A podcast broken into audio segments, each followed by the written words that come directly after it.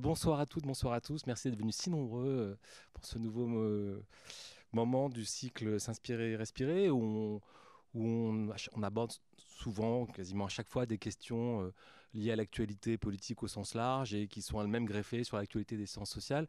Et c'est vrai que c'est peut-être un, un tic de journaliste, sûrement un grand défaut. Et à chaque fois que je présente euh, euh, les rencontres, je dis à chaque fois qu'on aborde euh, une question centrale, incontournable de notre présent, de notre époque, comme si c'était la grande question. Je peux donner des exemples. Quand on s'est intéressé à la question de la science, de la post-vérité, la question de la jeunesse, la question du vivant, la question des droits de la nature, la question du rêve dans nos vies, la question des névroses, de la fatigue contemporaine, toutes ces questions qu'on a abordées depuis un an et demi ici. À chaque fois, les présenté comme une, comme une évidence euh, absolument euh, de nos imaginaires, notre actualité. Et probablement c'est un défaut parce que je pense que pour le coup ce soir on pourrait dire, euh, je pourrais répéter ça et je pense que là je me tromperai pas en disant que la question aujourd'hui euh, des féminismes contemporains est, une énorme question, sinon une des grandes questions politiques, euh, j'allais dire de notre actualité, mais même de notre siècle passé. C'est quand même l'une des grandes, grandes, grandes questions que, qui traverse à la fois notre actualité politique et, et le paysage de la pensée lui-même, puisque ça a été un sujet et ça reste toujours une question extrêmement discutée, sensible, problématisée, politisée. Et on voit que notre actualité, avec, enfin, regardant notre actualité, là, de jour en jour en cours, de jour en jour, elle est toujours extrêmement sensible. On va évidemment en parler aujourd'hui avec trois invités qui sont euh, tous les trois avec des regards euh, différents mais complémentaires, historiens, philosophes, qui tous, tous les trois voilà, s'intéressent à cette question du féminisme dans le monde entier aujourd'hui. Alors je vous présente rapidement avant de vous présenter le débat à notre invités. Donc Florence Rochefort, bonsoir sur ma droite. Bonsoir. Vous, vous êtes historienne. vous êtes une, historienne très importante du champ des, de l'histoire des féminismes. Euh, vous avez euh, publié beaucoup de livres. Vous êtes aujourd'hui euh, chercheuse au, au GSRL, qu'on appelle le groupe de sociologie des religions de la laïcité. Vous êtes également aussi directrice de la revue très connue Clio, euh, genre, euh, Femmes, Genre et Histoire. Et vous avez publié des livres euh, un peu importants, enfin pas un peu, très importants dans ce champ de l'histoire du féminisme, notamment votre, première, premier grand livre qui s'appelait L'égalité en marche, le féminisme sous la Troisième République. Vous aviez coécrit avec Laurence Kleichmann. Et puis vous avez publié, je ne veux pas tout citer, mais quelques livres un peu clés, et notamment celui-là qui s'appelle L'histoire mondiale des féminismes, qui va nous aider ce soir dans la discussion, qui était dans la collection Que sais-je, que vous avez réédité il a été publié pour la première fois en 2018, il vient de ressortir, euh, qui est vraiment une cartographie euh, de l'histoire euh, voilà, du féminisme sur la longue durée et dans le monde entier. Donc je pense que ça va être un outil extrêmement précieux pour notre réflexion de ce soir. Et puis vous avez aussi publié un autre livre, également co-écrit, et je pense d'ailleurs que c'est un un, signe intéressant de, l'écriture euh, des théories féministes, c'est le travail collectif qui est, souvent euh, une manière, en tout cas, d'approcher l'écriture. Et donc ce livre, c'était Nous ne libérons pas, on s'en charge, une histoire des féminismes de 1789 à nos jours, que vous aviez coécrit avec Bibia Pavard et Michel Zancarani Fournel. C'était paru à la découverte en 2020. Voilà. Vous avez beaucoup euh, œuvré pour la connaissance de, ce champ du féminisme, en, notamment autorisant le concept de, pacte de genre. on y reviendra peut-être. Euh, tout à l'heure. Euh, voilà, donc euh, merci beaucoup d'avoir accepté mon invitation. À ma gauche, une autre grande spécialiste des féminismes, Fabienne Brugère. Vous, vous n'êtes pas historienne, bonsoir, mais philosophe. Votre travail s'inscrit dans le champ de la philosophie morale et politique pour le dire vite, et puis des théories féministes. Euh, vous avez également, vous êtes aujourd'hui président de l'université Paris Lumière, c'est votre statut euh, officiel. Euh, vous avez publié beaucoup de livres. Alors je peux pas tous citer, mais c'est vrai que quelques clés, enfin quelques livres un peu de référence quand même. Peut-être l'un des premiers qui vous a d'ailleurs un peu installé dans le champ, c'était Le sexe de la sollicitude. C'était paru au Seuil en 2013 déjà. Ah non, pas au Seuil, au bord de l'eau. Ouais. Non, c'est d'abord paru au Seuil en 2008. D'accord. Et puis après, ça a été réédité. C'est ça. Voilà. Euh, vous avez aussi beaucoup travaillé sur euh, ce qu'on appelle euh, l'éthique du care. Vous en avez d'ailleurs également fait un que sais-je au PUF il y a quelques années.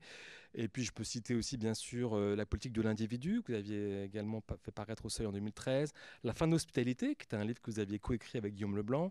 Et le dernier en date important, On ne n'est pas femme, on le devient qui était publié chez Stock et qui sera peut-être aussi peut-être une manière un peu de, de, de, de voilà, de un éclairage. Euh, évidemment, j'ai pas cité le livre le plus important que j'ai là dans mon sac, mais je l'ai oublié, il n'est pas là, euh, que vous venez de publier ensemble, avec Guillaume Leblanc, le, un peuple de femmes qui vient de paraître euh, chez Flammarion, qui est paru il y a un mois ou deux mois, je sais plus, enfin ça va très vite, on sait plus, qui est un livre très important, qui d'ailleurs va être, je pense, un axe un peu important pour une discussion ce soir. Et donc Guillaume Leblanc, merci encore d'être là aussi. Donc co-auteur de ce livre Un peuple de femmes, vous, vous êtes également philosophe. Euh, alors vous, vous êtes plus dans, dans un, enfin plus, autant que Fabienne dans la philosophie morale et politique, plutôt dans l'héritage de Foucault, de Canguilhem. Vous avez beaucoup travaillé sur la question de la santé, de la médecine, de l'exclusion, des normes sociales, euh, de la santé, de de l'invisibilité sociale. Vous avez euh, beaucoup écrit aussi. Je ne peux pas tout citer, mais des livres importants, très beaux, comme par exemple Vie ordinaire, vie précaire, au Seuil en 2007, L'invisibilité sociale, chez PUF en 2009, De en dehors, très beau livre, La condition étranger au Seuil en 2010. Euh, l'insurrection des vies minuscules chez Bayard il n'y a pas longtemps, la philosophie, comme contre-culture en 2014, la fin de l'hospitalité, je le disais avec, euh, avec Fabienne, euh, et récemment aussi chez Vaincre nos peurs, tendre la main, malheureux, mobilisons pour nous exclure chez Flammarion. et donc ce peuple de femmes qui vient consolider une grosse enquête que vous avez menée tous les deux ensemble. alors, l'idée de, cette rencontre, en effet, elle s'ancre dans une actualité, euh, j'allais dire, évidente euh, depuis plusieurs années, euh, avec évidemment le mouvement MeToo qui a été un moment clé et, nouveau et, j'allais dire, central, hein, une sorte de, choc planétaire, en tout cas, sur la question du féminisme, puisqu'il a réveillé une parole un peu étouffée, oubliée, et en libérant une parole qui est devenue collective, entendue. Et c'est vrai que c'était... c'est un moment important dans cette histoire-là, j'imagine, on va en parler plus en détail, euh, où euh, finalement une, mobilisation politique globale a, pu se, mener, euh, notamment grâce aux réseaux sociaux, où finalement ce qu'on appelle une appropriation ordinaire du féminisme, je crois que c'était une expression de vous, Florence Rochefort, que j'avais repéré, a pu se déployer voilà, à, cette époque-là. Et c'est vrai que ça a été un moment, alors on dit que c'était un, nouveau moment de l'histoire du féminisme qui a été peut-être une troisième ou quatrième vague, je ne sais pas, on va en discuter parce qu'il y a toujours euh, des débats sur la question de savoir euh, troisième, quatrième vague, etc. En tout cas, une nouvelle vague qui a poursuivi euh, une longue histoire sur laquelle on va revenir, qui est évidemment celle qui a pu se mener au début du siècle sur la question notamment des droits politiques et du droit de vote, qui a été un peu un moment fondateur de l'histoire du féminisme, puis plus tard dans une deuxième vague qui était, disons, plus liée euh, au moment de l'après-guerre et des années 60-70, qui était la question du corps, la question euh, évidemment de l'avortement. Comme par hasard, une question qui aujourd'hui ressurgit dans l'actualité avec ce qui se passe aux États-Unis, avec euh, euh, la menace que la Cour suprême fait peser sur le pays, sur le, le fait que l'avortement puisse devenir aujourd'hui euh, interdit, ce qui peut paraître aujourd'hui en France complètement sidérant, enfin en France et dans le monde entier bien sûr, et on pourra en reparler. Euh, voilà. Donc on voit bien qu'en rendant visible toutes, ces expériences personnelles, on a vraiment assisté avec ce mouvement à un moment vraiment essentiel. on va essayer de revenir sur cette, longue histoire. Est-ce que l'un des, des, points importants, je pense, d'accroche de nos débats de ce soir, c'est aussi de de, démontrer et de mettre en, scène ce que vous avez tous les trois euh, fait dans vos travaux euh, respectifs, montrer que finalement ce peuple de femmes, ce mouvement féministe est, est, transnational et depuis, depuis longtemps. et même MeToo, finalement, qui pouvait paraître comme ça, comme un moment un peu fort du, féminisme occidental, finalement succédait à, d'autres mouvements moins connus aujourd'hui en France, qui venaient des pays du Sud, sur lesquels vous avez beaucoup tous les deux insisté dans votre travail, euh, notamment avec un mouvement important qui est surgi en Amérique latine et en Argentine notamment, Nina Una Menos, qu'on pourra venir, mais vous, Fabienne et Guillaume, vous parlez beaucoup de d'autres mouvements, euh, comme l'écoféminisme indien, comme euh, le, le, net féminisme coréen. On va, on va essayer de cartographier un peu tous ces mouvements qui aujourd'hui mettent en scène ce que vous appelez un peuple, et expression que vous avez d'ailleurs vous-même d'ailleurs euh, reprise euh, à Adèle Haenel, qui vous en souvenez probablement au moment où il avait euh, un peu, disons, exprimé son, sa colère il y a quelques années sur le, notamment l'affaire Polanski, hein, c'était ça, je crois, l'origine. En 2019, elle avait affirmé que la prise de parole de nous met en commun fait de nous un peuple. C'est vraiment, vraiment ce, concept de peuple qu'on va essayer d'interroger ce soir. Voilà, un peuple qui, je le disais tout à l'heure rapidement en parlant de la Cour suprême des États-Unis, évidemment, paraît peut-être consolidé, fort et en même temps fragilisé. Euh, bon, il y a la Cour suprême aux États-Unis, mais on pourrait parler de tellement de choses dans l'actualité du moment, euh, de l'Afghanistan à la France, à ce qui se passe avec euh, l'affaire PPDA par exemple. Il y avait quand même une mission Mediapart il y a deux jours sur, sur ce sujet-là qui était assez sidérante. On peut parler aussi d'un autre indice intéressant de, des résistances à, ce moment-là, c'est l'apparition il y a quelques mois.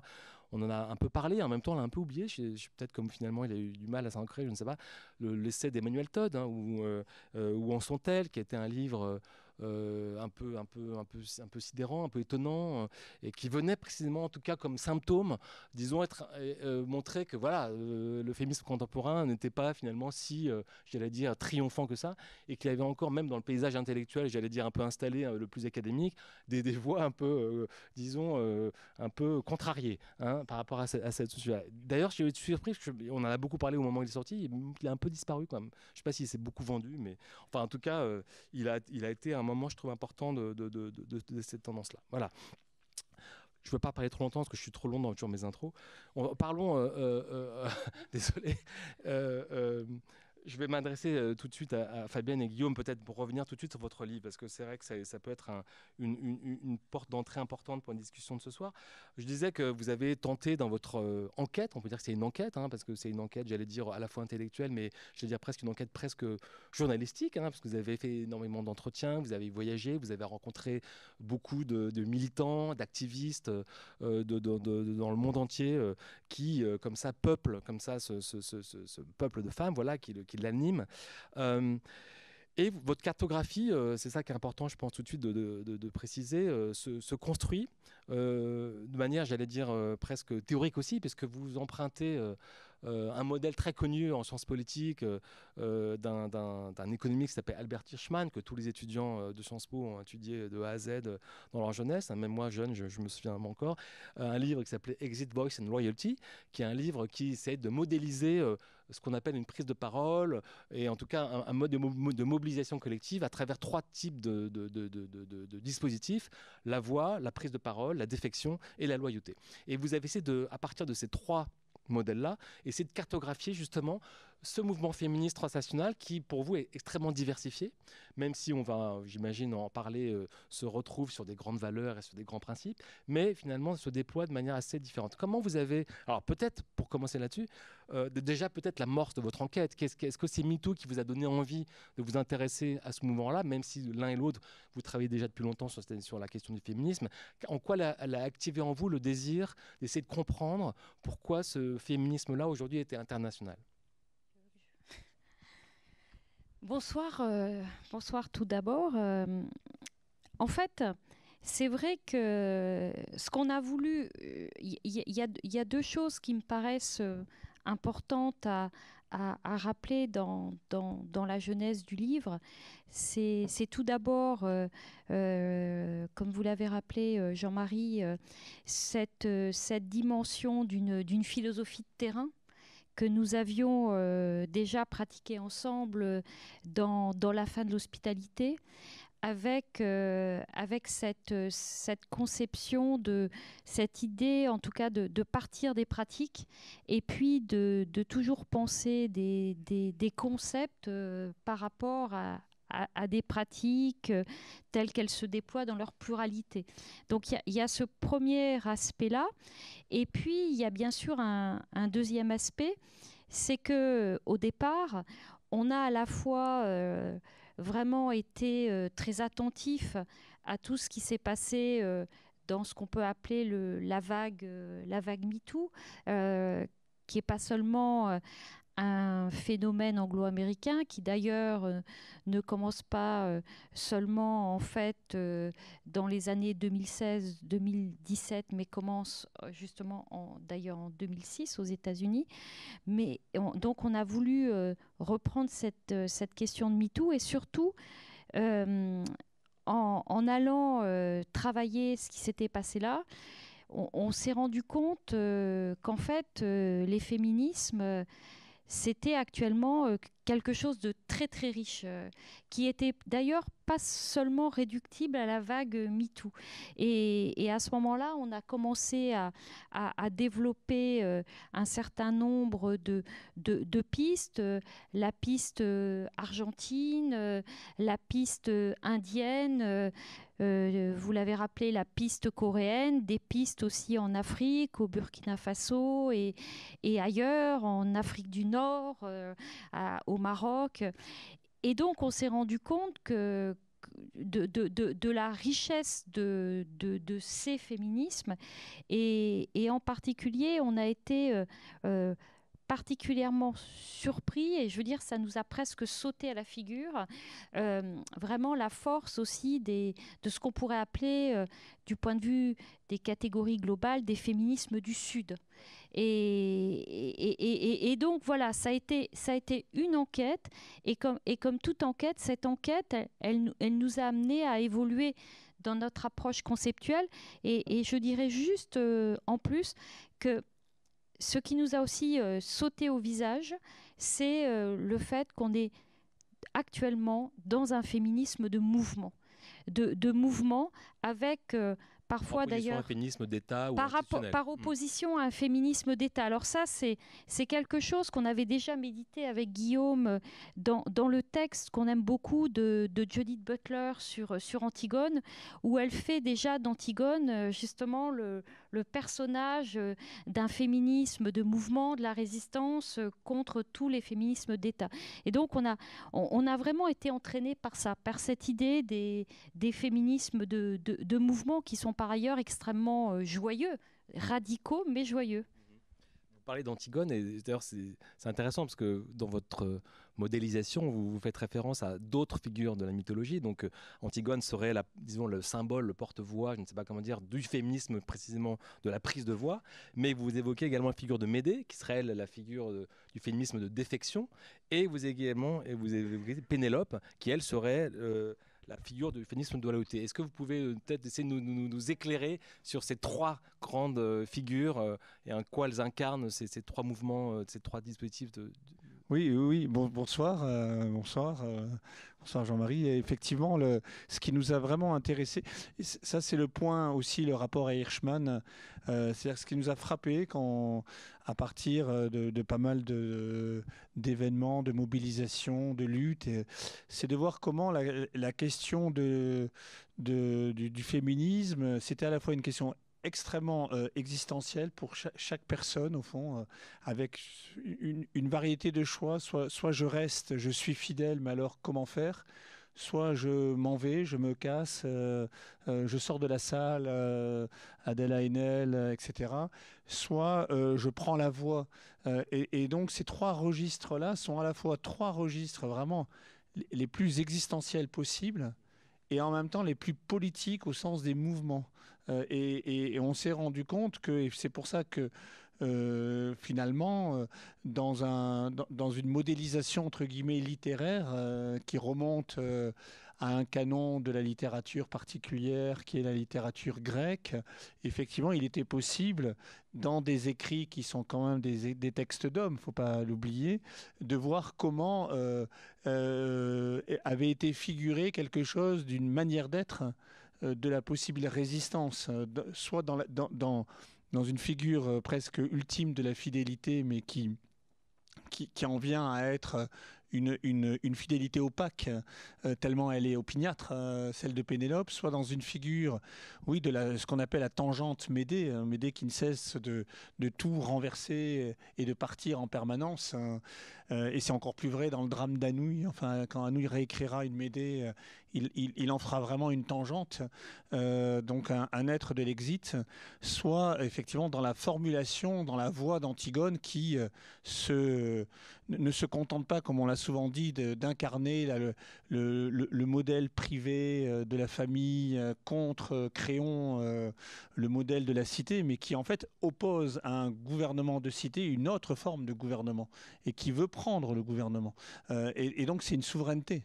Euh, et ce, qu'on a euh, aperçu, c'est que ces trois logiques-là existentielles, elle se retrouve, oui, dans, dans des logiques politiques, de mouvement, de mobilisation, puisque, et en particulier, notre hypothèse, c'est là où on s'inspire d'Hirschman, c'est que dans la possibilité de, disons, de de, tourner le dos à la tradition et de faire exit, de faire sécession, ou de prendre la voie, on a une cartographie de, de, mouvements féministes extraordinaires. Euh, que ça aille de la recréation, de, euh, la création de, cités de femmes euh, dans telle, petite, dans telle petite ville, à Umoja au Kenya par exemple, comme forme de, séparation radicale, d'exit, ou que ça consiste au contraire dans les assemblées, euh, dans la construction d'assemblées. On a vu comment en Argentine, ces constructions d'assemblées, depuis Ni Una Menos 2015, etc., avaient été tellement importantes que c'est euh, la philosophe Véronica Gago qui parle de, euh, de l'Assemblée comme d'une cuisine de la grève, dans laquelle on se met à préparer les grèves, euh, partout, partout en Argentine, euh, partout en Amérique du, Sud. et, ça prolifère, ça, passe les frontières de la nation. Et donc ça s'internationalise et ça construit le peuple des femmes. Notre hypothèse, c'est que le peuple des femmes, il s'élabore dans cette espèce de... il a pour condition de possibilité le geste de séparation, mais il a pour condition de réalisation la, possibilité de retourner la séparation en assemblée de voix pour organiser autrement le monde dans lequel on est. cette prise de voix, est-ce qu'elle est, je vais me tourner du côté de Florence, euh, Rochefort, est-ce qu'elle est, j'ai l'air complètement, j'ai l'air nouvelle pour vous Est-ce qu'elle accompagne l'histoire du féminisme Parce que finalement, prendre la voix, elle est, c'est, c'est, c'est, c'est ce qui définit peut-être le surgissement du féminisme. Euh, je pensais par exemple là, il y avait deux jours, Elizabeth Warren, la sénatrice américaine, qui était devant le Congrès là pour euh, pour hurler euh, contre cette folie. C'était c'était intéressant parce que c'était vraiment là pour le coup la prise de voix forte, quoi, vraiment dans les dans l'espace public.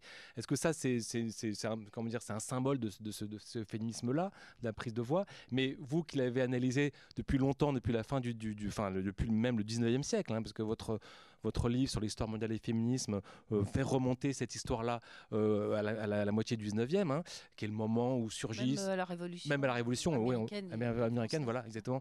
Et où là se constituent déjà les premières revendications. Voilà. Euh, est-ce que pour vous, c'est... Ben, je dirais que les paroles de, femmes et le, la, prise de parole et la voix des femmes, c'est déjà un geste inaugural. C'est-à-dire que c'est à différentes époques, donc évidemment, il faut se méfier des anachronismes, et comme il faut se méfier euh, d'une trop grande modélisation par rapport à la diversité, comme vous l'avez très bien dit. Ce S de féminisme, il est fondamental parce que il y a vraiment une dynamique toujours euh, de, ne serait-ce que parce que ces voix sont plurielles justement. Euh, et en même temps, à un moment donné, elles ont besoin d'une catégorie qui les fasse entendre comme une voix collective.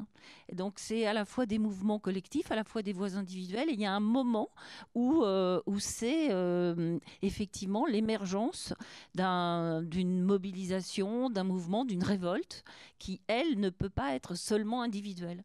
Mais ça part quand même d'une prise de parole et, après, l'enjeu, c'est d'être entendue, euh, d'être comprise, d'être reconnue euh, d'être visible. Et c'est là que ces mouvements dont vous parliez en introduction de masculinisme, on peut dire, ou d'antiféminisme, ou euh, qui réveillent de vieilles misogynies, sont toujours en, contrebalancement. Parce que euh, se faire entendre se faire comprendre et en plus euh, éventuellement amener le, changement, c'est quelque chose de d'extrêmement complexe et difficile selon selon les époques. Et à chaque fois, il y a des résistances. À chaque fois, euh, de toute façon, c'est presque Sisyphe là, si on veut être dans les mythes. Il y a, y a quelque chose où euh, c'est pour ça que le, terme de vague peut être quelquefois un peu piégeant, dans la mesure où il pourrait nous laisser penser que c'est un progrès, voilà, un peu téléologique qui, euh, qui avancerait de toute façon. Non, c'est des changements d'échelle. Aujourd'hui, on est dans une société mondialisée, beaucoup plus globalisée, même s'il y avait déjà des dynamiques transnationales, elles, elles sont à une échelle tout à fait différente, avec des femmes qui ont aussi sont plus éduquées, sont plus alphabétisées peuvent s'exprimer. Et puis des, réseaux sociaux extraordinaires qui permettent euh, d'être en tout cas peut-être pas entendus partout euh, mais euh, en tout cas de s'exprimer sur, sur des modalités euh, très, très spécifiques d'aujourd'hui. Mais c'était très intéressant de se poser la question d'une plus grande ampleur historique, hein, donc en faisant attention à ne pas faire d'analogies abusives, mais parce que justement ça montre la profondeur de cette révolte. Elle a pris des formes différentes et elle s'accorde avec des doctrines philosophiques et politiques différentes. Parce que selon les époques, il y a des moyens d'exprimer sa révolte selon les concepts qui sont disponibles à un moment ou qui permettent de dire je, mais qui permettent aussi de dire nous et qui permettent de désigner l'adversaire. Euh, avec par exemple le concept de patriarcat dans les années 70 et qui revient euh, beaucoup aujourd'hui. Euh, à l'époque, à des époques plus reculées, il y avait ce terme de masculinisme par exemple qui, était déjà venu sur le, disons, sur le devant des discours. Sinon, c'est beaucoup l'idée et qui revient beaucoup aujourd'hui. Sinon, c'était beaucoup le mot préjugé. Euh, c'était vraiment le, euh, la, notion, euh, mais même Christine de Pison, 1405, hein, qui va contre les préjugés de son temps et avec aussi une palette de, revendications tout à fait, et, ou du moins de dénonciations, qui n'est jamais, même s'il y a une revendication majeure qui crée le mouvement dynamique et collectif, il y a quand même une amplitude de la critique.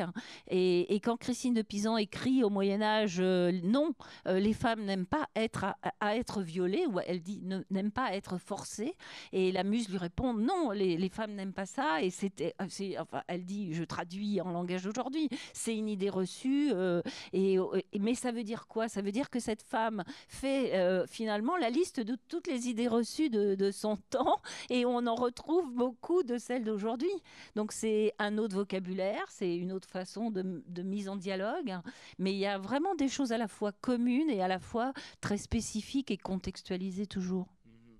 Florence parlait de concept notamment. Et justement, c'est une question que je voulais vous poser. Comment vous avez articulé dans votre enquête justement cette euh, tension entre à la fois des mouvements sociaux euh, situés comme ça au plus près de la réalité et peut-être une sorte de, nouvelle, euh, je ne sais pas si c'est nouvelle, en tout cas de, de, de, grandes multitudes de théories féministes qui se sont beaucoup développées euh, depuis 20 ans, 30 ans. Euh, il y a un énorme, c'est un champ d'études aujourd'hui extrêmement vivant, extrêmement fort. Et comment ce, cette, articulation-là entre la théorie et, la pratique s'est manifestée chez vous Peut-être déjà, ce qu'il faut dire, c'est que on est quand même dans un domaine où la, théorie est, tout de suite croisée avec la pratique. Euh, par exemple, euh, Guillaume parlait de, de Véronica Gago. Véronica Gago écrit La puissance féministe parce qu'elle est dans les mouvements féministes argentin. Elle est liée à Nui Una Menos, elle est liée euh, à, toute la campagne euh, sur la question de l'avortement. Et, donc, c'est une écriture qui est à la fois pratique et théorique. Je pense que notre écriture a un, degré différent parce que Guillaume et moi, peut-être que Guillaume va y revenir, on n'a pas forcément et c'est justement pour ça qu'on a fait le livre. On n'a pas les mêmes positions.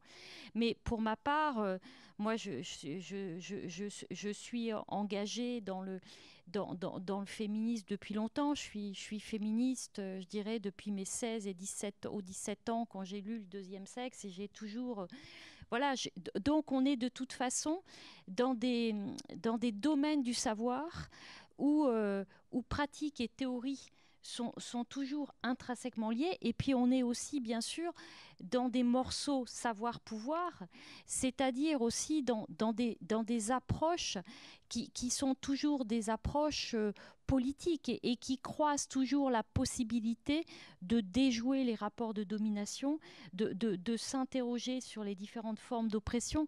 Donc, de mon point de vue, euh, il, il n'y a pas de, de problème à, croiser euh, la pratique et la théorie. Après, bien évidemment, la, théorie féministe, ça ne peut pas être quelque chose qui résiderait comme ça dans le, dans, dans le ciel des idées, mais... Euh, mais, mais, mais Est-ce qu'elle s'est renouvelée beaucoup pour le, selon ah vous bah euh, depuis 20 ans et de quelle manière? Ah bah, elle, elle s'est complètement... Mais peut-être, Guillaume, tu veux non, non, mais c'est pour ça, elle s'est renouvelée vraiment complètement. Euh, si on prend vraiment la, entre guillemets, ce qui se passe depuis, depuis Beauvoir d'un côté, et puis après la reprise de Butler, Trouble dans le genre, etc., et puis ce qui continue à se passer, on a véritablement, c'est le sens d'ailleurs du dernier chapitre de notre livre, une sorte de Big Bang du genre, dans, lequel, sur le plan théorique, en fait, toutes les filiations qui semblaient un peu naturelles comme ça entre sexe, euh, euh, reproduction euh, et sexe gestation, entre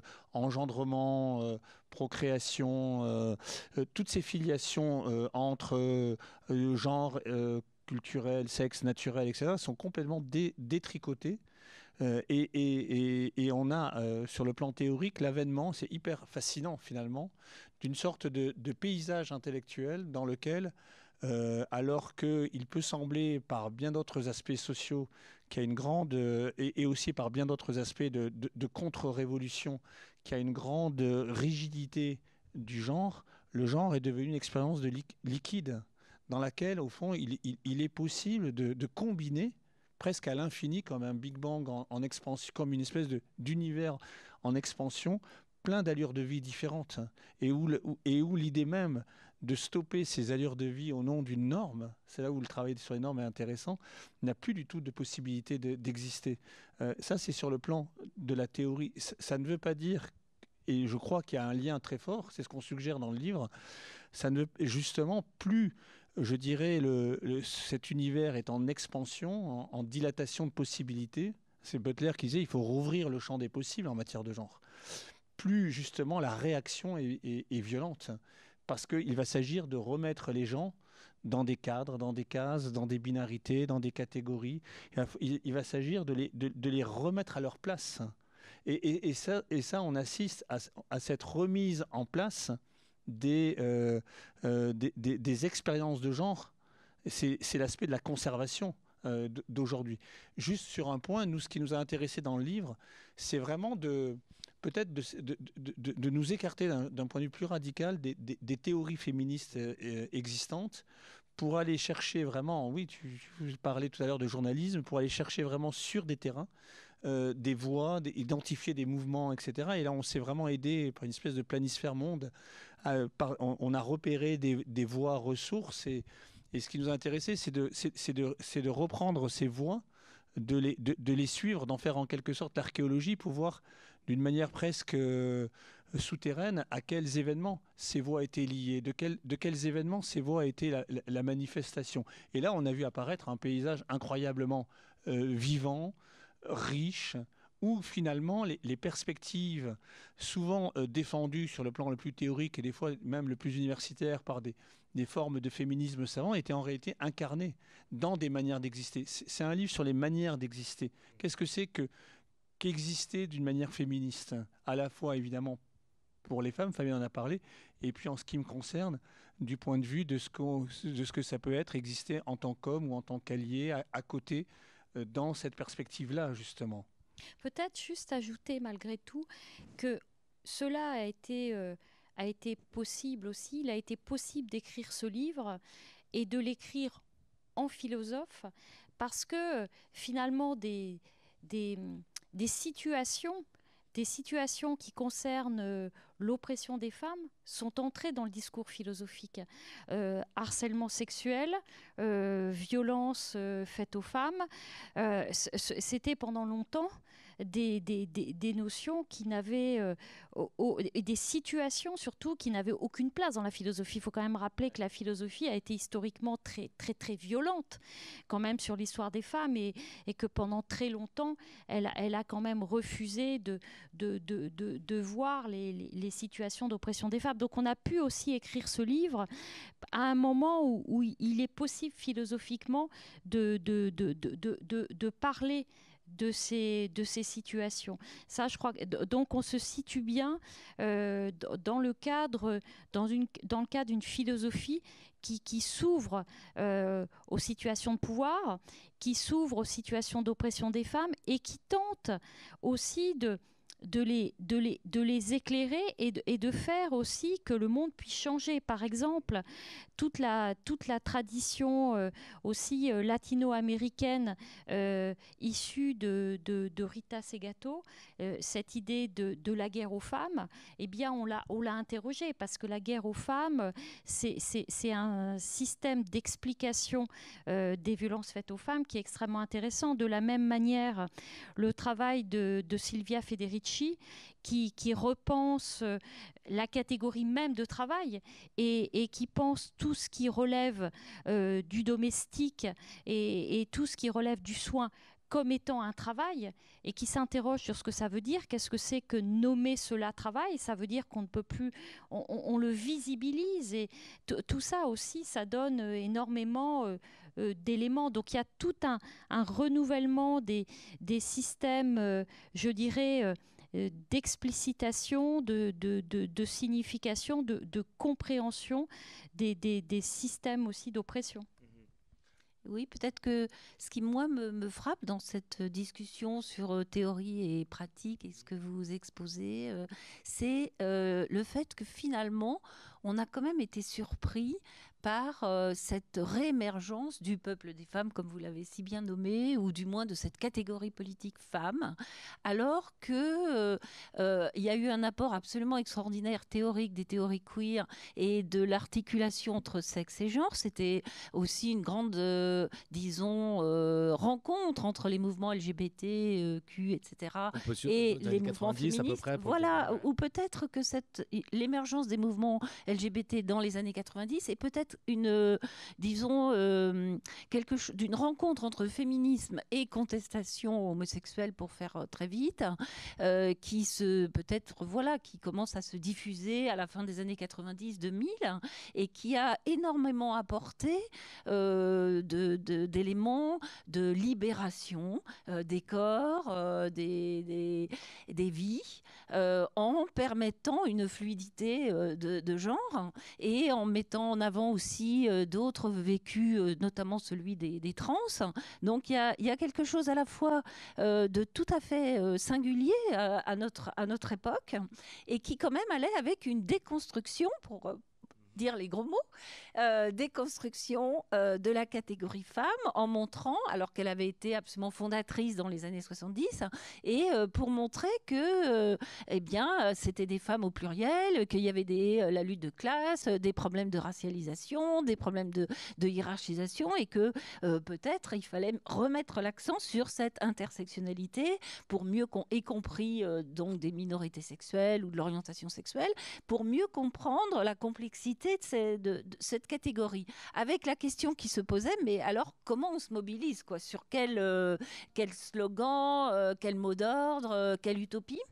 Euh, et en fait, et là, c'est la réponse, et c'est exactement ce que, vous soulignez, la réponse, elle est venue des mouvements eux-mêmes, euh, qui, au-delà de ces questions théoriques, euh, finalement, réaffirmaient quelque chose d'un- d'une spécificité de l'oppression des femmes, notamment autour de la violence sexuelle, même s'il y a des hommes, bien sûr, qui sont aussi victimes d'une sexualité violente, mais il y avait besoin, et là, les féministes du Sud et les féminismes du Sud ont aussi euh, ré- énormément réaffirmé ou revivifié cette catégorie euh, femme, sans que l'apport théorique, mais enfin ça c'est aussi l'avenir qui nous le dira, hein, sans que l'apport théorique soit forcément invalidé. Et on voit sur des très jeunes générations, parce qu'on n'a pas encore parlé euh, de- des générations, mais c'est très important dans ce renouveau euh, des, féminismes, euh, en tout cas dans les pays du Nord, c'est la jeunesse et une certaine mixité aussi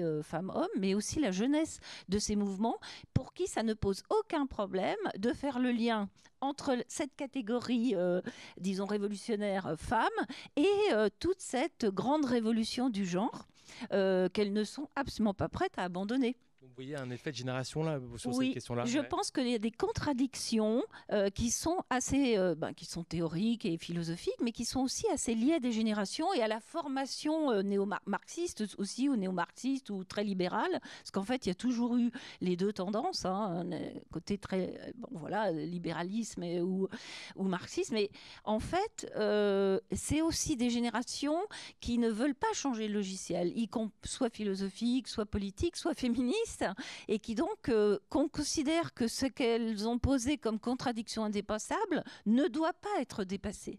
Et du coup, ça, crée aussi des sortes de paradoxes ou voire euh, des incompréhensions par rapport à des générations plus jeunes. Je dis pas que c'est la seule euh, catégorie pertinente, hein, la génération, mais c'est très intéressant à observer parce que là, alors c'est par exemple aussi sur la question du voile, euh, qui pour des tas de, de personnes beaucoup plus jeunes ne comprennent pas euh, cette, euh, cette obsession euh, de cette crispation sur le voile, ne sont enfin pour et qui sont vraiment dans une sorte d'intersectionnalité qui vient de la pratique justement et pas forcément de- des lectures théoriques, mais parce que on est contre toutes les exclusions, on est contre toutes les oppressions et il et ça fait part. Alors peut-être avec un peu de naïveté aussi parce que sont effacées justement peut-être certaines contradictions. Mais je trouve que c'est intéressant de voir que quelquefois la théorie est complètement dépassée par des pratiques, donc ré- réémergence d'une catégorie femme politique qu'on voit sur le terrain hein, et qui se et qui et en même et qui peut-être n'invalide pas et surtout à travers des pratiques de gens euh, plus jeunes qui refusent les de, de voir des contradictions indépassables alors que les générations précédentes leur disent euh, de se taire d'abord parce qu'il y a aussi un conflit générationnel et surtout leur continue de leur dire mais non vous vous trompez puisque c'est indépassable. Est-ce que cette, tension, vous parlez du voile, c'est c'est un sujet bon, assez intéressant quand même par rapport à, disons, aux, aux- aux- aux- tensions internes au féminisme même, parce qu'on vous, dites très bien dans votre livre, euh, le- les mouvements féministes sont pluriels, ils ont toujours été traversés par des, par des débats internes entre euh, une tradition plus révolutionnaire et une tradition plus réformiste. Bon, voilà. Et bon, la question du voile est souvent un, point de crispation assez fort, hein, euh, j'ai l'impression, comme la prostitution d'ailleurs, qui est un autre sujet un peu sur lequel il y a des débats souvent assez forts. Comment vous, vous, comprenez, vous, aujourd'hui, ces, débats? Est-ce que vous avez l'impression qu'on en fait trop? Est-ce qu'en fait, c'est une manière un peu de disqualifier le féminisme, de toujours rappeler tout le temps qu'il est fragilisé en interne? Ou est-ce que vous pensez que c'est des vrais euh, débats qui peuvent aujourd'hui. euh, vous parlez des générations, c'est vrai que souvent on parle avec euh, des, des, des, des- des femmes, disons, de mes parents, par exemple, qui sont parfois, par exemple, enfin ma génération de mes parents, dépassées, un peu débordées par, voilà, par, en effet, par les- la nouvelle garde, entre guillemets, la- l'avant-garde féministe d'aujourd'hui. Ben, disons, à la fois, c'est des vraies contradictions et des vrais débats, donc euh, il faut absolument pas le, nier, parce que ce serait ridicule. Et en même temps, il faut absolument changer de focale et sortir du franco-français, et sortir, alors bon, bah, moi, c'est plutôt l'échelle du temps, et vous, c'était plutôt l'échelle de l'espace, mais euh, dans l'échelle du temps, j'ai essayé justement de me décentrer, même si je suis tout à fait consciente des, des limites. Hein, euh, c'est pas non plus du tout un objet euh, universel, c'est l'objet d'une historienne française à une époque donnée et qui en plus plutôt spécialiste de la France. Mais ça me semblait absolument essentiel de prouver qu'il y avait des féminismes qui avaient émergé de façon euh, autochtone, on peut dire, dans des contextes précis, parce que j'entendais aussi toujours une parole antiféministe qui disait euh, ce sont des féminismes occidentaux, donc il n'y a pas de féminisme dans les pays du Sud, donc ils ne sont pas légitimes.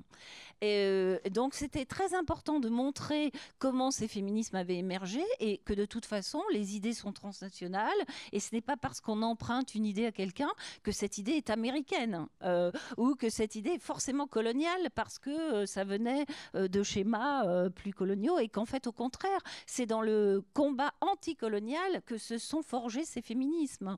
Donc il faut leur donner leur redonner cette légitimité et je veux dire en prenant cette ce recul, ce- cette ampleur, cette volonté d'aller au plus près euh, de, disons, de, voilà de, ces luttes et de pourquoi elles se mobilisent, finalement, on dépasse un peu euh, la pauvreté d'un débat théorique qui a sans doute sa légitimité. Il n'y a pas de raison de refuser qu'il y ait des polémiques et des controverses. Mais si on ne voit que ça, on s'appauvrit considérablement et surtout on passe son temps à répondre à des arguments très pauvres, on va dire, euh, d'un point de vue euh, historique. et alors, c'est important de rentrer dans les débats, mais en même temps, on finit par s'y enfermer. Et le voile en est, en est, et même la prostitution en sont des exemples. C'est-à-dire, il faut expliquer pourquoi il y a un débat et quelles sont les options. Et en même temps, il y a un moment, il faut aller là où ça ne, pose, où ça ne se pose pas du tout de la même façon pour décentrer le débat. Je reviens à votre enquête à tous les deux. Qu'est-ce qui vous a frappé dans, votre Est-ce que vous avez été surpris ou est-ce que vous avez eu des effets de saisissement par rapport à, des, mouvements que vous aviez, enfin que vous aviez nous-mêmes, j'imagine, peut-être sous-estimés parce qu'on ne les connaît pas très bien. Euh, les mouvements d'Argentine, en effet, sont peut-être un peu connus, mais je suis pas sûr que le grand public en connaisse très précisément euh, les contours. Euh, mais où, bon, l'écoféminisme indien, c'est pareil. Enfin, l'écoféminisme maintenant est un concept un peu, disons, de plus en plus quand même, j'allais dire, euh, discuté, notamment en France. On a redécouvert beaucoup le travail de Françoise de Beaune, par exemple, qui est une, théoricienne de l'écoféminisme qui a été j'allais dire, euh, réinvesti un peu quand même ces dernières années. Euh, qu'est-ce qui vous a frappé, vous, dans, vos, dans, vos, dans, vos, votre enquête dans le monde? Parce que la Corée, l'Inde, le, Kenya, vous avez, vous, avez, vous avez comme traversé beaucoup de pays. Euh, qu'est-ce qui, vous, qu'est-ce qui vous, frappe aujourd'hui? Est-ce que vous voulez retenir? Transmettez-nous quelques exemples.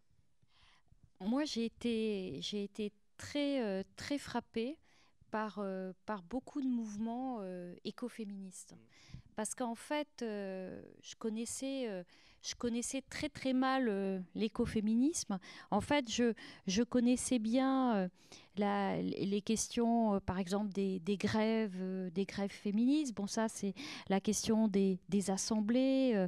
donc, le, fait que qu'on veuille faire de, du soin, de, l'activité domestique un, travail, qu'on conteste le fait que ce ne soit pas productif, enfin qu'on conteste en tout cas les, les frontières euh, entre production et reproduction. Ça, ce sont des choses euh, avec lesquelles euh, j'avais disons, beaucoup d'affinités.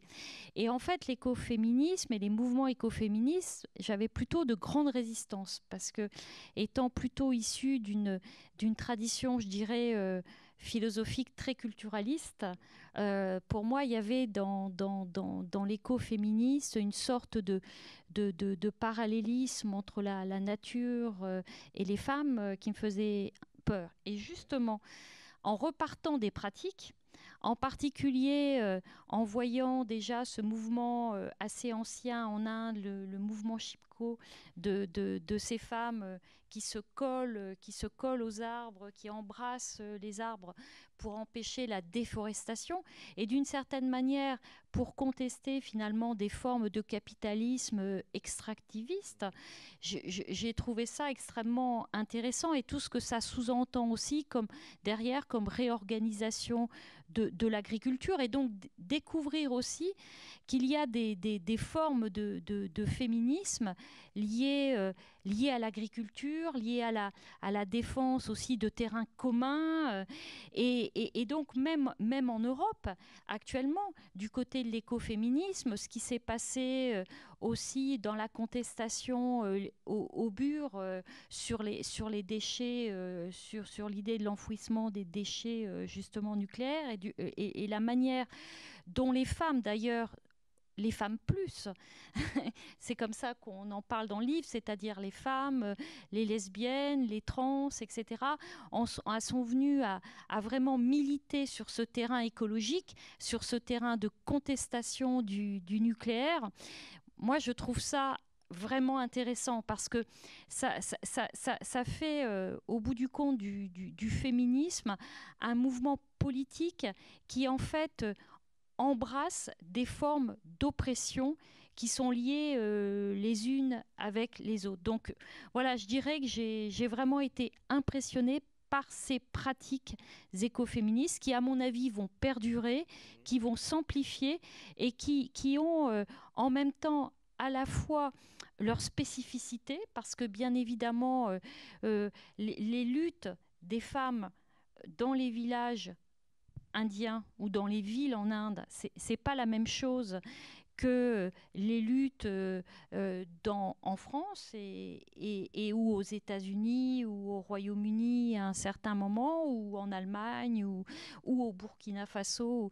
Mais euh, ça porte quelque chose en plus du futur. C'est une histoire qui n'est pas encore écrite, enfin qui, qui aura bien d'autres étapes.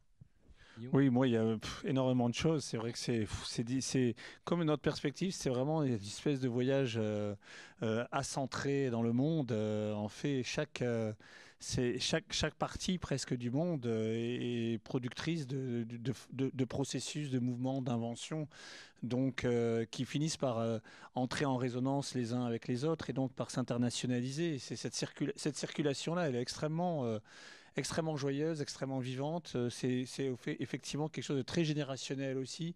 Ça, ça, passe, par exemple, je prends juste l'exemple des grèves grève, grève en Pologne en octobre 2016 pour euh, euh, protester contre les menaces sur l'avortement repris 15 jours après à Buenos Aires.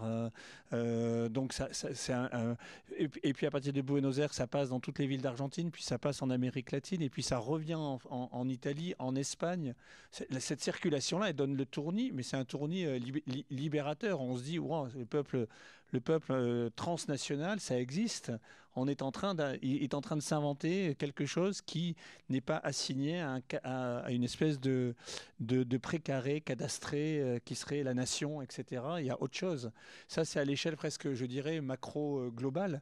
Euh, et, ensuite, effectivement, dans, dans ces circulations-là, les féminismes, entre guillemets, des Suds, leur vitalité, leur capacité à repenser la grève, non plus depuis euh, l'ouvrier blanc syndiqué du 19e siècle, mais euh, euh, depuis des lieux de travail, mais aussi des lieux de vie, depuis justement, donc faisant exploser complètement la division travail, domicile, etc. Ça, c'est quelque chose de complètement incroyable. On ne peut plus penser la grève aujourd'hui. Sans, sans, sans, penser la productivité de la grève féministe. Euh, mais mais mais il y a énormément d'autres choses. Euh, c'est vrai que dans le, aux, États-Unis, par exemple, euh, je, trouve qu'un mouvement comme Say Aim est un mouvement extraordinaire. C'est-à-dire que quand Black Lives Matter se, se, se, met en place, etc., qui est d'ailleurs Black Lives Matter, un mouvement créé par des femmes qui progressivement ont été un peu effacées quand même de la mémoire de ce qu'est Black Lives Matter pour devenir une affaire d'hommes, de, de, noirs violentés par des, des, policiers, etc. Et euh, on oublie toutes les agressions systémiques des policiers euh, euh, nord-américains envers les femmes, souvent aussi envers des femmes autochtones, indigènes, des frontières, etc. Et Black Lives Matter, en même moment, vient rappeler dans les mobilisations de, Black Lives Matter, CNM pardon, vient rappeler l'existence de, femmes en disant, vous, allez dire leur nom en plein, cortège. Et en disant leur nom, vous allez recréer leur, histoire, leur existence. Elles vont, elles vont, réapparaître devant nous alors qu'elles ont été effacées par le geste de la violence. Ça, c'est quelque chose d'assez extraordinaire qui déplace complètement les perspectives. Euh, et c'est pareil, MeToo, on dit, MeToo 2017. MeToo, c'est d'abord 2007. C'est Tarana Burke dans les quartiers euh, afro-américains des villes américaines qui crée ce qu'elle appelle une communauté de survivantes parce que devant une petite fille qui vient lui dire qu'elle a été euh, violée par un policier, elle ne peut rien trouver d'autre que de dire bah, moi aussi ça m'est arrivé. Euh, et, là, on, voit comment s'enclenche une réflexion à partir de ce qu'on. Le, le, Sud est aussi au Nord, ça c'est super intéressant euh, à, réfléchir d'une certaine façon. Mais ce sont aussi des petits détails qui nous ont été transmis ici ou là de telles euh, tactiques. On parlait tout à l'heure de, par exemple, de ce, moment euh, de la loyauté qui est le moment sans doute le, plus grand de l'enfermement. Comment, comment se réinventer quand même dans la loyauté. Et, je pensais du coup à cette jeune femme de, euh, de, de, Seine-Saint-Denis qui, qui, qui, nous a confié euh, qu'elle était euh, préparée pour un mariage entre guillemets forcé, qu'elle devait rentrer en Algérie et qui le soir même, de, avant de partir, donc là c'était vraiment, elle était vraiment acculée, et s'est dit il faut que je trouve quelque chose pour ne pas, pour ne pas consentir, et finalement en pleine nuit à, trouver l'astuce, entre guillemets, de se raser complètement les cheveux, devenant immariable à ce moment-là, et donc échappant, exit à, la, à, loyauté à laquelle elle était assignée. Et ça, c'est des, gestes comme ça, il y en a des tonnes, et ces gestes-là, ils s'articulent après à des processus plus de construction, de conscientisation. Et, c'est ça un féminisme de mouvement. C'est pas un féminisme d'État qui vient. Je crois qu'on est vraiment, Fabienne le disait tout à l'heure, on est vraiment dans un, moment de féminisme de mouvement où l'enjeu, c'est vraiment ce qui se fait dans les pratiques et dans des pratiques qui naissent toujours à partir d'initiatives individuelles. Euh, on peut penser en Tunisie à ce qui se passe avec le code de la succession, avec le fait que euh, a pendant longtemps eu un mouvement qui a presque réussi à faire que la transmission de biens euh, puisse se faire à égalité de part entre la fille et le garçon, alors que jusqu'à présent c'est une demi-part pour la fille et une part entière pour le garçon. Ça n'a pas abouti. Et aujourd'hui, ce à quoi on assiste, et c'est vraiment intéressant à analyser de très près, c'est à des stratégies qui pour le moment restent encore individuelles, mais je suis sûr qu'elles vont s'organiser progressivement en mouvement, de personnes, de parents qui, justement, sans contrevenir à cette, euh, loi coranique, font des donations de leur vivant à leurs enfants à égalité, et qui, du coup, court-circuitent complètement cette, ce, code de transmission euh, et en font autre chose. Ça, c'est hyper intéressant parce que ça part d'en bas.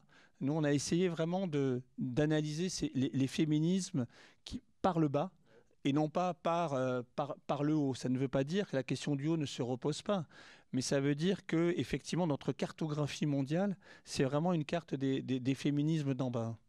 Euh, euh, enfin, la question du féminisme par le haut se, pose. Ben, je parlais tout à l'heure de l'exemple de la Cour suprême, c'est quand même un exemple c'est emblématique parce que pour le coup là, ça vient d'en haut. Et, mais comment vous avez réagi euh, par rapport à ça? Parce que bon, on le disait tout à l'heure, Florence aussi, vous avez bien montré sur la longue durée que, l'histoire du féminisme elle est toujours faite de continuité, de discontinuité, qu'il y a des, mouvements permanents, des avancées, des régressions. Mais là, on a l'impression que c'est une régression énormissime. Est-ce que c'est -ce c'est pour vous c'est vertigineux? Comment vous avez réagi à ça? Oui, c'est vertigineux et en même temps, euh, tout le moment Trump euh, nous a presque déjà euh, alertés. Et finalement, c'est lui qui a nommé ses, juges à la Cour suprême. Et donc, on savait, enfin, on pressentait quand on connaissait un peu la question. et puis, il y a eu déjà des États qui avaient tout fait pour pas que les femmes puissent avorter. et puis, moi, je retravaille sur ces commandos anti-avortement, dont je crois qu'on n'a pas fini de comprendre à quel point ils sont aussi annonciateurs. Parce que là, on est assez enthousiaste et optimiste et je veux le rester, il faut absolument qu'on le reste parce que c'est ça qu'il faut qu'on transmette euh, par rapport à des gens qui connaissent pas du tout cette histoire ou, cette réalité féministe. Donc il faut, je crois qu'on a besoin vraiment de transmettre cette énergie fabuleuse. Mais on, force est de constater que, euh, y compris en Europe avec la Pologne euh, ou avec la Hongrie, et il y, a, eu des, documentaires extraordinaires sur les financements de ces, mouvements anti-IVG qui sont eux aussi mondialisés et internationaux, avec des oligarques russes, les anciens euh, grands euh, franquistes richissimes en Espagne, toute cette droite américaine, ultra-droite américaine trumpiste. Et en fait, là aussi, ils ont leur réseau. Donc, bon, voilà, je ne veux pas finir sur une note pessimiste, hein, mais disons, il y a une réalité. Et on l'a bien vu aussi dans notre propre pays, voilà, avec presque, presque, une, presque une moitié des électeurs qui sont prêts à voter pour l'extrême droite. Donc il y a une sorte de tentation totalitaire, autoritaire, et tout de suite le genre est fondamental. C'est-à-dire que c'est l'outil politique du totalitarisme, c'est euh, la répression du corps des femmes et des sexualités euh, qui sont considérées, euh, alors que on a l'impression que tout ça est totalement archaïque, mais pourtant c'est ça qui est tout de suite mis en place. C'est le, la, répression des sexualités, la répression du corps des femmes, la mainmise de l'État sur la reproduction. Et, donc, il y a quelque chose là qui, euh, avec multiples sûrement explications macroéconomiques, voilà, et, de crise, enfin bon, mais quand même, c'est très alertant.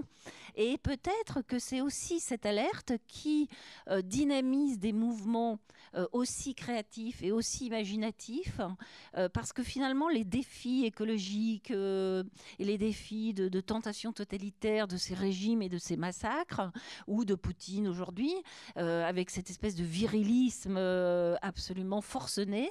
mais voilà, ça crée aussi une résistance. Je crois que ce dont on parle, c'est aussi une résistance à quelque chose qui est quand même voilà, alors est-ce qu'on sera vers à moitié plein, vers à moitié vide Mais Mais, euh, ça, me fait penser à ce que déjà Foucault avait, expliqué sur euh, quand il disait le, pouvoir c'est la résistance. La résistance, attention, elle est, elle est à l'intérieur des rapports de pouvoir. Partout il y a du pouvoir, ça résiste. Mais il faut penser toute la proposition, c'est-à-dire que partout, ça, il y a du pouvoir, ça résiste, mais partout ça résiste, il y a du pouvoir qui se réorganise contre la résistance. Et, moi, je crois qu'on assiste à ce processus-là en ce moment. C'est-à-dire qu'effectivement, selon parlait Fabienne tout à l'heure sur la guerre la guerre euh, faite aux femmes, etc. C'est une espèce de, de aussi d'amplification d'une réaction conservatrice du pouvoir, hein, c'est-à-dire sous toutes ses formes, pouvoir religieux, pouvoir de la finance, pouvoir politique, et on en a, bon, euh, aux États-Unis, c'est vraiment exactement le cas, en Russie aussi, dont effectivement, je suis complètement d'accord avec ce que vous avez dit, euh, la, première cible, entre guillemets, c'est le corps des femmes, ou, des, ou, des trans, ou des personnes. Il faut jamais. La, la, guerre, au fond, de, il faut jamais oublier sur la Russie, la guerre de haute intensité à laquelle on assiste en ce moment, elle a été d'une certaine manière préparée à partir d'une guerre de basse intensité contre les femmes. Je crois que c'est en 2017 qu'a été votée euh, à, la, à, à une écrasante majorité de la Douma, deux voix simplement en abstention, une dépénalisation des violences faites aux femmes dans l'espace de la famille. À partir de là, on, on ouvre la boîte de Pandore de l'agression.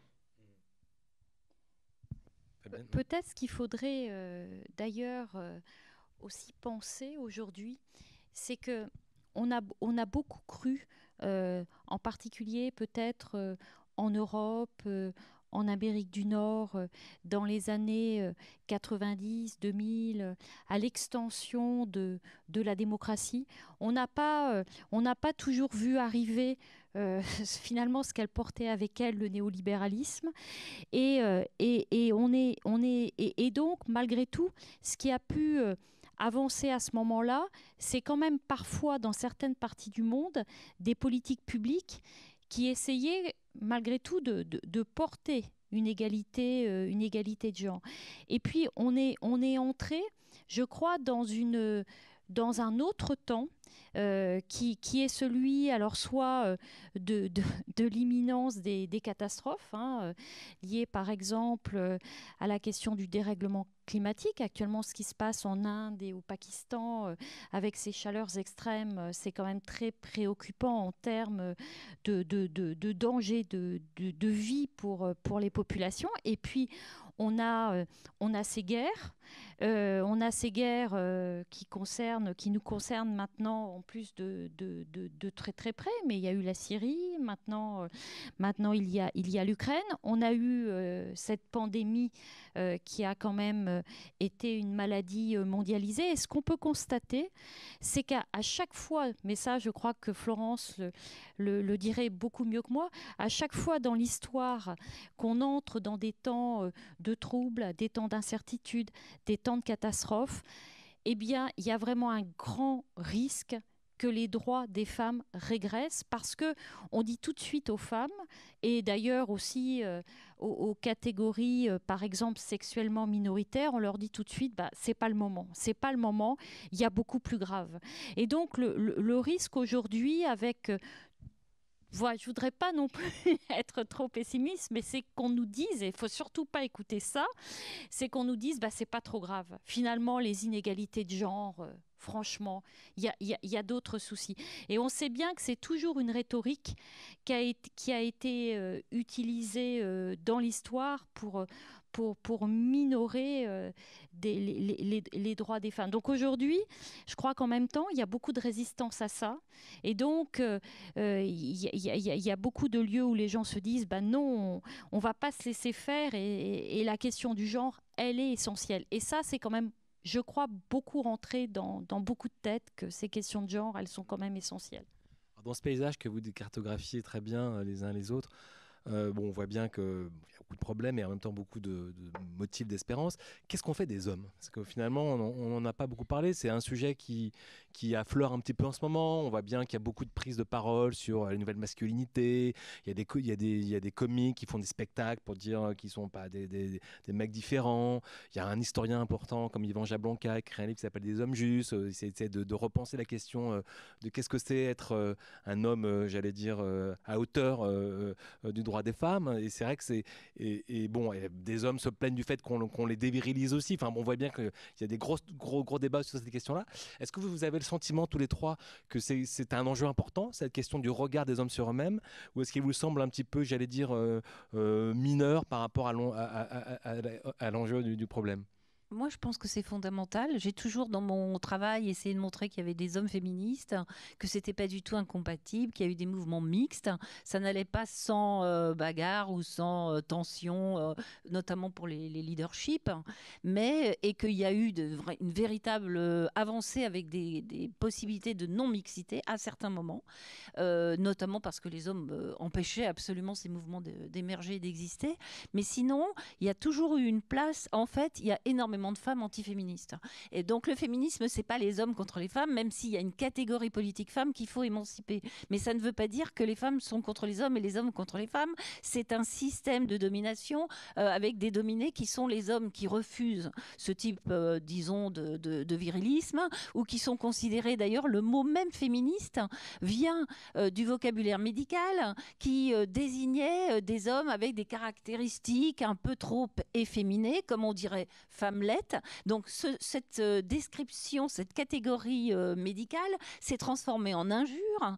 Et comme donc euh, voilà cette idée de, de, de, femmelette, toujours avec cette dépréciation par le, par le féminin. Et donc on sent que cette question du genre et de l'émancipation aussi des hommes par rapport à cette, comme victime du patriarcat ou victime de la domination masculine, quel que soit le terme qu'on utilise pour désigner ce, ce système où le masculin l'emporte toujours sur le féminin, et un type de masculin bien précis.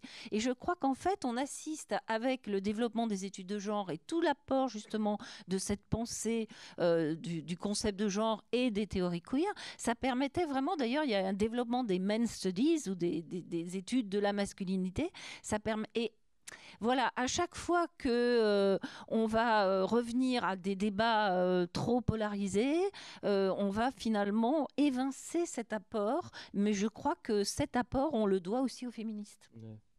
Et Guillaume, aux femmes. Guillaume, dans la conclusion de votre livre, vous, vous, vous mettez en avant cette, cette question-là, justement, votre position d'homme dans, dans, dans, dans, votre Racontez-nous euh, ce que oui, vous Oui, oui, bah c'était vraiment pour moi, c'était même sur le plan existentiel, c'était vraiment un, un, un, une question hyper, euh, hyper importante. Comment est-ce que je peux me, me situer dans, dans, dans le mouvement, dans, dans les mouvements féministes? Qu'est-ce que c'est qu'être un homme? Euh, je, cite au, début du livre euh, le, le, le, Truffaut, La femme d'à côté. Qu'est-ce que c'est que l'homme d'à côté euh, C'est une, très, belle manière, je trouve, d'aborder la question euh, de euh, l'écriture qui était la mienne, de ne pas être une écriture. je n'aurais pas écrit ce, ce livre seul. Euh, c'était, euh, mais ma voix était importante comme voix d'allié, comme voix, ce que je, finalement, euh, ce que j'appelle aussi, euh, en m'inspirant d'un, d'un, groupe africain qui s'appelle les Amazones d'Afrique, euh, qui dans, dans leur disque les Républiques Amazones, elles, en appellent à la venue d'Amazon. au fond, est-ce que c'est possible d'être un Amazon un Amazon, c'est pas une Amazon, c'est pas quelqu'un qui prend la place, c'est quelqu'un qui est, qui, qui est allié, qui est concerné. Et, et, et, au fond, ça suppose de constituer, oui, une sorte de, de ce que la, philosophe Bellouk s'appelait une masculinité féministe contre des formes de masculinité toxiques. Mais il faut pas quand même se vite, trop vite idéaliser les choses parce que euh, c'est très difficile malgré tout parce que masculinité, c'est une catégorie, comme féminité d'ailleurs, comme féminin, etc., comme femme, homme, tout ça ce sont des catégories. D'ailleurs, il y aurait, un, danger, c'est de trop vite les, substantialiser, d'en faire des équivalents individuels, et à ce moment-là, on retombe en pleine fable individualiste. Je crois, moi, vraiment, je, je, milite pour une philosophie des relations, et je pense qu'on est pris dans des réseaux de relations, et que exister, c'est être dans des relations. Et donc, il ne s'agit absolument pas de, de, reconstituer une espèce d'île euh, souveraine comme ça, qui serait la masculinité, la féminité. Mais ceci étant dit, masculinité, c'est une catégorie, et c'est une catégorie de pouvoir. C'est-à-dire que pourquoi tant d'hommes restent euh, dans la masculinité toxique? C'est parce qu'ils y ont un intérêt, ils ont un avantage, ça paye plus. en termes de salaire. Ça, ça paye l'égalité salariale femmes-hommes. Un, dernier, un, récent rapport montre qu'elle sera réalisée en France dans 1000 ans. 1000 ans. Alors qu'en Europe, en Europe, 80, parce que le taux de progression qui est de 0,0, euh, donc 1000 ans. Donc on peut annoncer euh, ce soir que 3022, euh, 3022 sera l'année féministe. Hein. Il y a eu les années érotiques, 3022, année féministe. mais c'est donc masculinité, c'est un privilège. C'est une construction d'un système de domination incorporé dont les hommes souffrent, mais, dont, mais, mais qu'ils conservent parce qu'ils tirent d'énormes bénéfices dans, toute leur, euh, dans leur mode d'existence sociaux et privés à le faire, à l'activer en quelque sorte. Et c'est de ça dont il faut faire, d'une certaine manière, la socio-analyse. Pour moi, le livre, ça a été vraiment une, socio-analyse. J'ai essayé de me demander à quelles conditions j'avais été euh, élevé. Euh, et, je dis, et je, dis dans le livre, en reprenant la phrase de Beauvoir, on ne naît pas femme, on le devient d'une certaine manière, pour moi, la question, c'était un peu l'inverse. On, est, homme, mais du coup, comment ne, comment ne pas trop le devenir hein je dis pas, comment ne pas trop le devenir Et ça, c'est intéressant. Ça ouvre un espace de liberté et ça ouvre des possibilités relationnelles nouvelles. En même temps, il y a un grand, il y a un grand plaisir. Il y a une érotique de, euh, la, de, de, la libération de la cage toxique de la masculinité. Ça, j'en suis convaincu. Est-ce que dans votre éducation, vous avez été euh, sensibilisé à cette question-là ou, euh, ou, pas? Sans vouloir faire une analyse sauvage? Oui, oui, bah, disons que forcément, quand on a un père qui travaille une mère qui travaille pas, euh, enfin entre guillemets, juste vous la catégorie qui travaille pas, c'est-à-dire qui travaille à la maison. Quand on est, euh, quand on est dans, un, dans une, une famille un peu méditerranéenne où il y a deux, garçons aînés et une, fille après, même si euh, j'ai quand même grandi dans un, dans un vraiment dans, dans l'idée de l'égalité, etc. Je me rends compte quand même que ça, ça, ça, s'est incorporé. Euh, et pas seulement euh, ces, ces éléments-là, mais aussi les, postures attendues du garçon qui, dans la petite ville du sud-ouest où il a grandi, doit manier le flipper, pétarader avec, la, avec le vélo moteur, gonfler les muscles, pour exister virilement. La virilité, c'est une attitude performative qui pèse énormément sur les jeunes garçons euh, et, qui produit déjà une philosophie du monde. Euh, et, finalement, se, libérer de cette philosophie du monde, c'est tout un travail. Mais, je crois que c'est un travail hyper, euh, hyper intéressant parce que je suis convaincu que, au fond, et, la, fin du livre va dans cette direction-là, que euh, justement, on est à un moment où tous les, toutes les questions sont reposées, y compris les questions les plus, euh, les plus, les, plus personnelles, les, plus intimes, les plus sexuelles, sont reposées à partir de l'égalité, à partir de l'idée de l'égalité. On pourrait faire une analyse, y compris euh, théorique, de l'histoire de la sexualité de Foucault en montrant que c'est une histoire non égalitaire. Mm-hmm. Ce qui est intéressant aujourd'hui, c'est qu'on a un ars erotica qui se revendique comme égalitaire et, quelles, quelles, sont les possibilités d'exister, de fluidifier le genre quand on veut faire égalité? En fait, il y en a des milliers. Et après, c'est qu'est-ce qu'on fait de l'héritage? Parce que c'est aussi ça qu'on constate, hein. c'est cette espèce de, de, prise de parole euh, absolument bah, de, de, soi, de sa propre expérience, mais aussi de celle de toutes les générations précédentes. Hein. Euh, et, on a l'impression qu'on essaye de métaboliser quelque chose de, pour sortir de cette ornière, sortir du tabou, mais qu'en fait, euh, le poids du, du, passé est très lourd. C'est pour ça que c'est presque une rupture anthropologique à laquelle vous appelez. Enfin, on voit bien qu'il y a quand même de, Fabienne, peut-être pour finir, vous avez la chance de travailler avec un, homme un peu, disons, lucide et conscient de tous ces enjeux-là. Est-ce que d'autres hommes que vous voyez au quotidien vous, vous donnent l'impression inverse? Ce serait quoi votre sentiment par rapport à cette révolution masculine auquel vous appelez? Alors, que dirais-je là-dessus? Je, je dirais que de, tout d'abord, il est, il est quand même évident que si on reprend euh, les existences ordinaires, euh, les vies telles qu'elles se déploient, en particulier chez les jeunes générations et euh, dans un certain nombre de pays, il y a quand même un, un, recul, je dirais, de la, de la binarité du genre. Ça, c'est euh, tout simplement parce que aussi euh, chez les jeunes, il y a beaucoup plus de, de, questionnements sur l'identité euh, sexuée et sexuelle, que, que, malgré tout, il, y a, il, y a, il y a beaucoup plus de, de, de reconnaissance des, des, expériences aussi trans. Donc, malgré tout, on n'est plus obligé euh, d'être complètement dans, la binarité. Donc, de ce point de vue-là, oui, on, est dans des, vies où il y a un petit peu moins de binarité, mais il n'en reste pas moins. Donc voilà, je ne vais pas répondre à partir de, ma vie à moi, mais il n'en reste pas moins qu'il y a quand même, et là je reprendrai euh, l'expression de, Silvia Federici, il y a quand même un capitalisme patriarcal aujourd'hui dont, dont, il, dont il faut faire l'analyse, qui est quand même très prégnant, qui est quand même très lié euh, à toute la dimension euh, aussi extractiviste du, capitalisme qui fait qu'il y a quand même des positions de pouvoir. Moi, je, reviendrai sur cette question des, positions de pouvoir. Et les positions de pouvoir, elles sont quand même euh, largement liées à, un imaginaire masculin.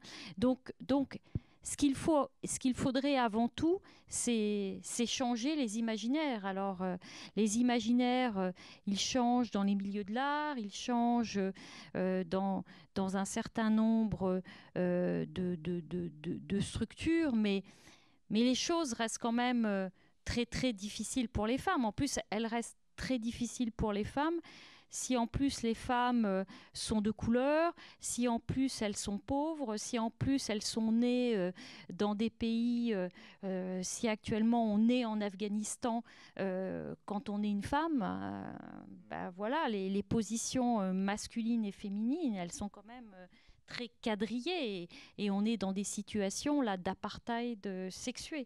Donc il faut à chaque fois voir aussi les situations dans quelques jours va être euh, annoncée euh, la, nomination du, Premier ministre, qui apparemment, toutes euh, les indices le montrent, va être une femme. Est-ce que pour vous, c'est un, geste politique anecdotique ou qui peut avoir sa, puissance symbolique? Sans doute, ça, en a une, mais quand je vois que le slogan de notre leader féminine d'extrême droite, dont je ne veux pas dire le nom, c'était femme d'État, ça fait réfléchir aussi. C'est-à-dire que là aussi, j'aimerais pas finir sur une note trop, euh, trop pessimiste, mais il y a toute euh, une appropriation de la rhétorique euh, démocratique et de la rhétorique féministe par des groupes antiféministes ou par des groupes ultra-réactionnaires. Donc là, on doit forcément se méfier et de cette binarité. Est-ce que parce que c'est une femme, ce serait positif? Bah, De toute façon, on sait très bien historiquement que non. c'est pour ça qu'on doit absolument insister sur ce, ce que je disais, c'est-à-dire que le féminisme, c'est une utopie, c'est un combat égalitaire qui concerne des hommes et des femmes contre d'autres hommes et d'autres femmes dominants, et qu'on sait que dans toutes les civilisations, il y a des femmes qui sont complètement à la fois euh, qui subissent, mais qui à la fois sont des agents agente active du patriarcat contre d'autres femmes et contre d'autres hommes. Il y a aussi des sociétés euh, plus, plus anciennes où ça n'est pas le genre qui est déterminant dans les hiérarchies, mais le statut ben, dans les sociétés d'ordre euh, ou dans la société médiévale, encore plus dans les sociétés d'antiquité. Donc euh, c'est beaucoup plus complexe. Donc un symbole peut-être pour les... Oui, parce qu'il y a des situations si dramatiques où les femmes sont opprimées, bon, mais à relativiser terriblement Peut-être juste si je peux dire un mot, pour, moi, pour, moi le fait de nommer une première ministre euh, sera un événement quand ce sera devenu un non-événement. Mhm. Et peut-être ajouter que ce qui compte avant tout, c'est le contenu des politiques publiques.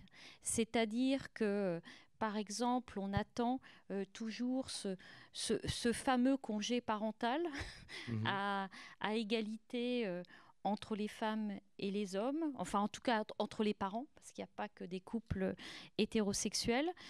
On attend aussi euh, euh, des lois euh, beaucoup plus fortes sur l'égalité salariale. Et donc, c'est ça le plus important. Donc, il faut une féministe. bah écoutez, espérons que Macron soit inspiré. J'espère qu'il pourra regarder ce débat. Il hein. faut qu'on lui envoie la vidéo. Eh ben, écoutez, merci beaucoup. Grâce à vous, on voit bien que le patriarcat a peut-être encore des jours devant eux, mais en tout cas, il va être contesté. Et en tout cas, on ne va pas laisser, disons, euh, hein, trop, trop tranquille. Merci infiniment à tous les trois. Merci à vous. Et, euh, et à très bientôt. Bonne fin de soirée. Merci.